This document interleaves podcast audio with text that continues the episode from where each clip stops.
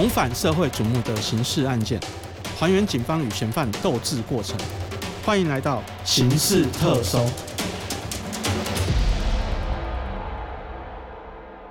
各位听众，大家好，欢迎收听由静好听与静周刊共同制作播出的节目《刑事特搜》，我是主持人小付。今天来到现场跟我们讨论案件的是我们静周刊社会组的同仁刘文渊，我们请文渊先跟大家打个招呼。诶，各位听众，大家好。好，那文渊今天要跟我们聊的呢，算是台湾史上第一件，我印象中好像也还没看到第二件啊，就是那个人肉炸弹客这一起人肉炸弹客的案件，它最后的结局还是。引爆自杀身亡。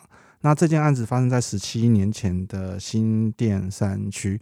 这个案子当时黄姓嫌犯跟警方在山区为了躲避警方的追击，对峙了大概七个小时左右。那刚好我们文渊当年也有来到现场去做采访。那我们就请文渊先跟我们聊聊当时第一时间接到消息的状况。嗯，我人在新店施工所的记者室里面。那当时有听到消防队的朋友讲说，诶，他们在新店那个乌来山区那边，好像有发生一些警匪对峙的状况。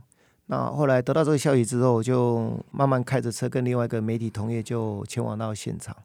那当时因为那时候晚上六点多，我去的时候路上还买了一些便当啊、饮料去，就是没有想说会很严重。嗯嗯嗯。那后来到了现场之后，就发现说，诶，他在一个大回转道旁边，那停了三四辆的。消防局的那个水箱车，好，那一些消防队员就坐在旁边。那当时媒体我算是最早到的，那我们就问了那个消防队朋友说：“诶，听说这边有警匪对峙啊，啊，什么状况什么的？”啊，当时消防队的朋友讲说，他们也不清楚，因为他们到现场，他说对峙好像在那个山下，好，那因为他们没有下去，他们在山上待命。那待命之后，那我就想说，哦，那也因为现场没有看到。呃只有看到一个警察站在那边穿制服，就不给人家下去。嗯，那想说看起来好像也还好，没有很严重。然后想好吧，那就先坐在路边吃便当、喝饮料，顺便等消息。对对对，哎，结果隔了大概一二十分钟之后，就开始有电视台的采访车来，好，就那种小轿车到。同业也是，他们就询问说什么状况。我说不知道，没看到人，就看到一个警察在那里啊。消防队大家一问三不知。哦，然后我觉得哎还好，我说啊吃便当啊聊天。啊，没多久，第二台车、第三台车，就每一台几乎都到了。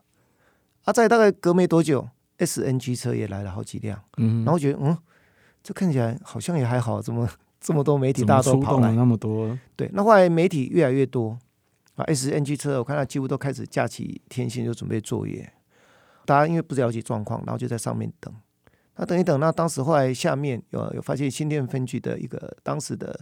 侦查队的队长就上来，就想说：“哎，有没有媒体同业可不可以借一下摄影机啊，或怎么样的？”那我们就跟他询问说：“哎，呃，下面呃警匪对峙状况是怎么样？我我为什么要找摄影机什么的？”他说：“啊，没有，那个嫌犯要找记者或怎么样的。”那当时刚好有一个休假的新店分局的员警，他原住民，嗯，好叫打洞，他刚好从那天休假从新店要回屋来，他刚好骑车经过那边，就觉得：“哎，怎么那么多？”记者在那边，对，所以他也下来看。后来下来之后，那队长看到他，就把他叫住，然后就讲说：“哎，你下去帮个忙。”然后就说一个警匪对峙的那状况。那后来就看到他们下去之后到现场，后来发觉说，其实在现场很多人有看到新视觉长官，还有当时台北县的警察局的局长黄黄局长大条。对，那下面也看起来哇，我看远景上百人，就还蛮严重的。嗯嗯。那后来就观察到，哎，有一个人好穿着西装。好像就好像抱着一个东西，就躺在一个那个边坡旁边，这样子。嗯，那后来这个远景，他后来就穿了一个电视台的衣服夹克，休假的这个远景。对对对，他穿了那个夹克，然后就去到现场，这样子，然后就跟那个。就坐在那个路边那一个人，就跟他沟通这样子。啊，到这个时候，警方都，比如说你们现场围了那么多媒体记者，还是没有人出来解释现在是什么状况？对对对。啊，那后来当那个远景靠近之后，后来我们就稍微有有机会观察到，就是发觉说，那个人他不止一个人坐在那边，他胸口前面还抱了一个看起来是汽油弹的东西。嗯嗯嗯。那这个汽油弹看起来，它中间有一个白色的那种透明瓶，里面看起来好像装一个那种淡绿色的一个液体。嗯嗯嗯，然后它的旁边看起来还有四只玻璃瓶，就像我们喝酒那种秘鲁的那种大的玻璃瓶绑在那边这样子。然后看到哎，他手上好像又缠着一些白色的棉线，嗯对，那时候我才知道说这个好像是炸弹。然后后来那我就看到那个远景，就后来慢慢的靠近他，就跟他讲说：“啊，大啊，你要找记者我来啊，我我我多几台，我多几台。哦，以以圣公以冒充记者，对对对，就嗯是原来的冒充记者，然后抱着炸弹那个炸弹哥，他讲到后来你过来啦，我别跟你害啦，这卡嗯这卡哇，叫他坐前面一点点这样子。好啊，另外旁边啊就是有一个摄影记者，就拿着电视台的摄影机在嗯拍。就假装他是摄影记者在拍就对，对对然后他嗯们就在对话嘛。那在对话的过程里面，隐隐约约啦，抱着炸弹的这个民众，他就讲说他很多委屈啊，他被人家害啊、又怎样干嘛的啊。然后他说他要直播连线，嗯哦，然后他要讲说他要把他的委屈哦讲给全国的人听啊，要叫警察去抓他们啊，这样子。嗯好，他讲了很久，噼里啪啦讲了好多人。那警方就从他讲话里面，就是听说他提到的人或什么，他马上就透过管道去查，说到底要厘清他的状况，主要就是看他手上的这汽油弹，嗯哦，是是不是真还是假，他有没有那个能力去做。他后来发现这个嫌犯姓黄，叫黄金生，嗯他原来到香港、到海外，他曾经学习过制造枪支，他会改枪，他也会做土制炸弹，嗯哼。也之前被警察抓过，所以警察发现说，哦，那就要非常小心，他怀中的那颗炸弹有可能是真的，有可能是真的。嗯对。那后来当时看到他第一时间，警方是想说，诶，那既然他曾经因为改造过枪支跟炸弹被抓过，那他们就怀疑他手中那颗炸弹应该就是真的。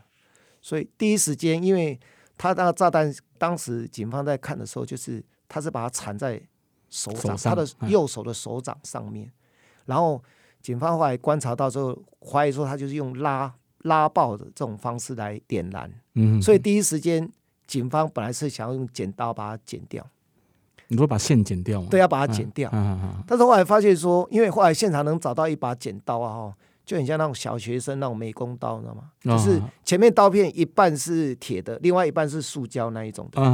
对啊，然后那个打洞那个严警就，他就跟长官讲说，这个好像小学生这个剪刀这怎么剪啊？万一万一剪不成功就爆炸啦。哎呀，一摆嘎波灯的嘿啊嘿啊，啊，然后后来就想说，那这样很危险啊，就想说算了，用剪刀把棉线剪掉，这个就放弃了。嗯那后来又有警戒的长官就建议说，那这样有可能是真的哦，让他引爆可能会造成伤亡很重，然后就想说，不然我们就用警枪直接把他从头部就把他射杀，射击。嗯然后当时这个远警打洞，就真的就把借拿一把警枪上膛，嗯，然后就是本来要插在他那个腰。后面，对，腰际，然后外套盖着，就是想说趁机把他打掉。嗯，但是后来警戒长官就想说放弃了。嗯他说后来发现，因为电视台每一台大家都在 SNG 连线，他说我们这样直接把它打掉，画面太残忍，怕被攻击。后来想想算了，又没有那个又取消，又取消。嗯对，这个黄金生他后来他说这样。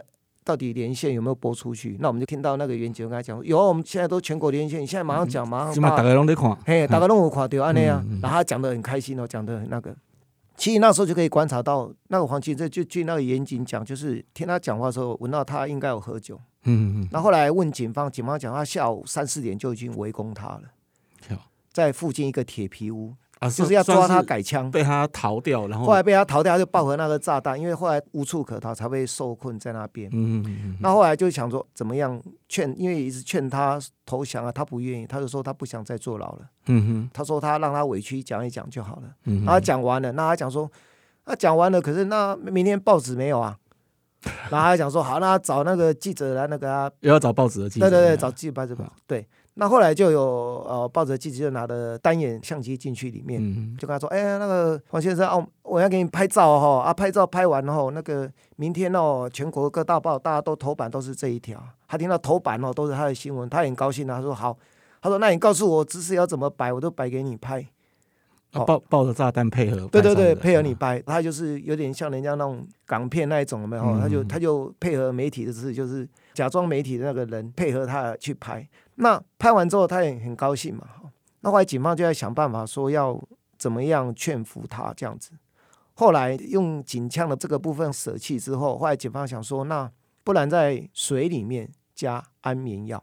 嗯哼，但是后来不知道什么原因了哈，后来那个安眠药加进去的时候，奇怪那个水就变色了，变那种嗯翠蓝色那一种的。后来发现这样不行啊，后来警方又想说，那不然拿那个舒跑那个运动饮料，就瓶子是绿色，可能比较看不出来。对他那是铝箔包那一种的，哦，铝箔包，铝箔包那种。可是后来他用针孔方式把它注进去，可是后来又发觉那个铝箔包那里面饮料又变色了，那就可能有化学反应。后来那个警察一看，他说这样不行啊，这样一看被识破别康不行。嗯，然后还想说，那就在想办法。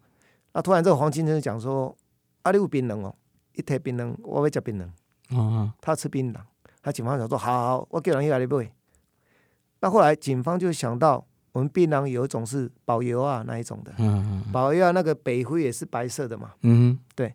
所以警方就把安眠药磨成颗粒状这样子细细的，就跟那些北灰包在那个保油啊的那个就混在里面冰混在里面，嗯。然后就拿给他吃。嗯哦，那个是这个一段也很好笑。那旁边其实很多警察也是在旁边拿着盾牌要攻坚嘛，嗯，就旁边警察就一直跟他警察讲说：“哎、像啊，提过你要槟榔来加解安那样。”他又不能跟他讲说里面有药啊，然后讲我老婆这是要回伊加，然后那其他的那个警察同仁骂说：“哦，你有够小气啊，我偷几条你有哦，那规下晡规工拢无接啊，呢所以他们就是买来的，已经每一颗都有混药，里面都有混。嗯，可是后来黄先生那时候看他那时候拿了两三颗，他就吃下去了。嗯，一开始也没怀疑嘛，对对，他没有，就一直咬咬，他一直一直就一直吃吃吃，然后一直吃一直讲，诶，看起来是还好，他没有发现。那警察又想说中计了，嗯应该 OK，可是后来等了二十分钟，后来好好像也也没效果，也好像看起来那个他的精神状况也很 OK 啊，嗯对啊，然后发觉说啊完蛋了，这不知道怎么办。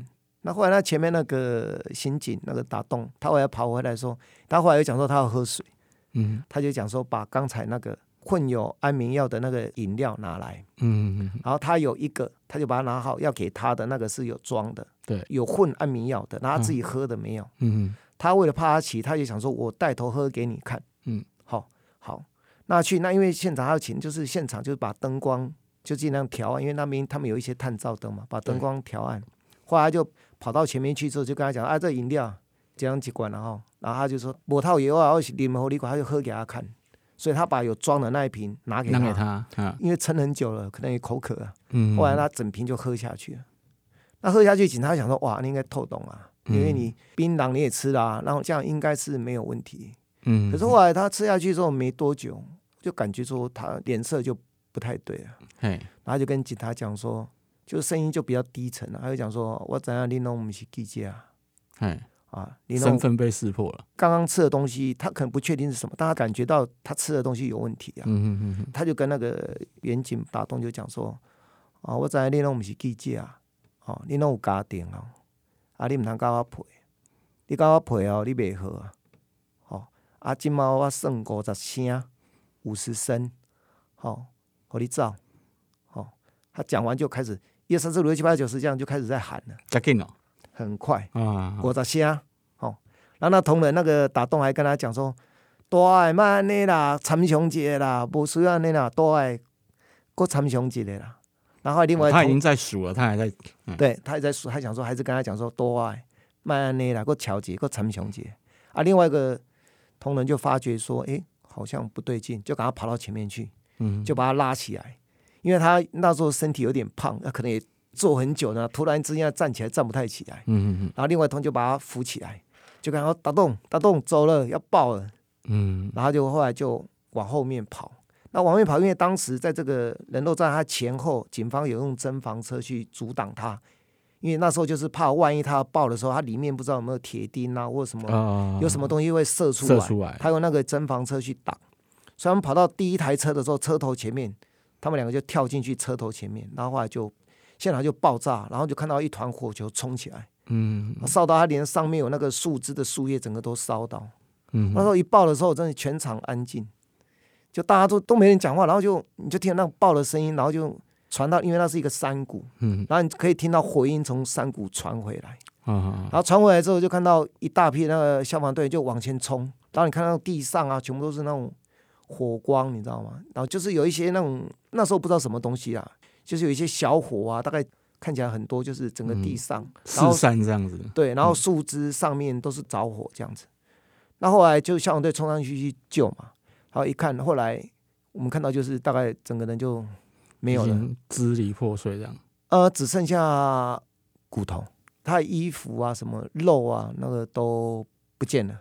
嗯。然后当时其实有一只手机哦，因为放在现场，因为他们要听说他们的一些的对话嘛，哈、嗯嗯。有一只手机，然后放在现场也还还来不及拿走，嗯。啊，刚好那手机就他抱完之后，就是他的肋骨就刚好压着那一只手机。我刚好压在手机上，对对对，后来发觉那个地上那个小火零星的那个，那就是他的肉跟算衣服。尸块这样子，对不尸块着火。嗯嗯嗯，对。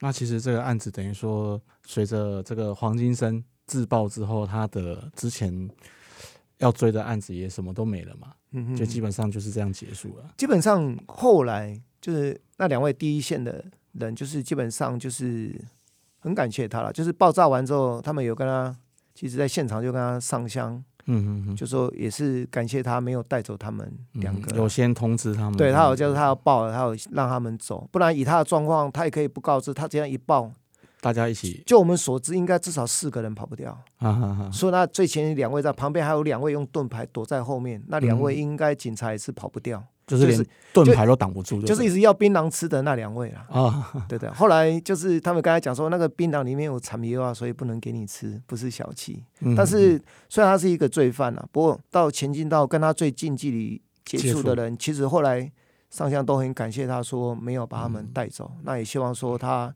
一路好走，下辈子不要再走这个不归路。嗯嗯嗯嗯。谢谢大家今天的收听，有兴趣了解更多的听众，欢迎锁定由静好听与静周刊共同制作播出的《刑事特搜》，我们下次见。想听爱听，就在静好听。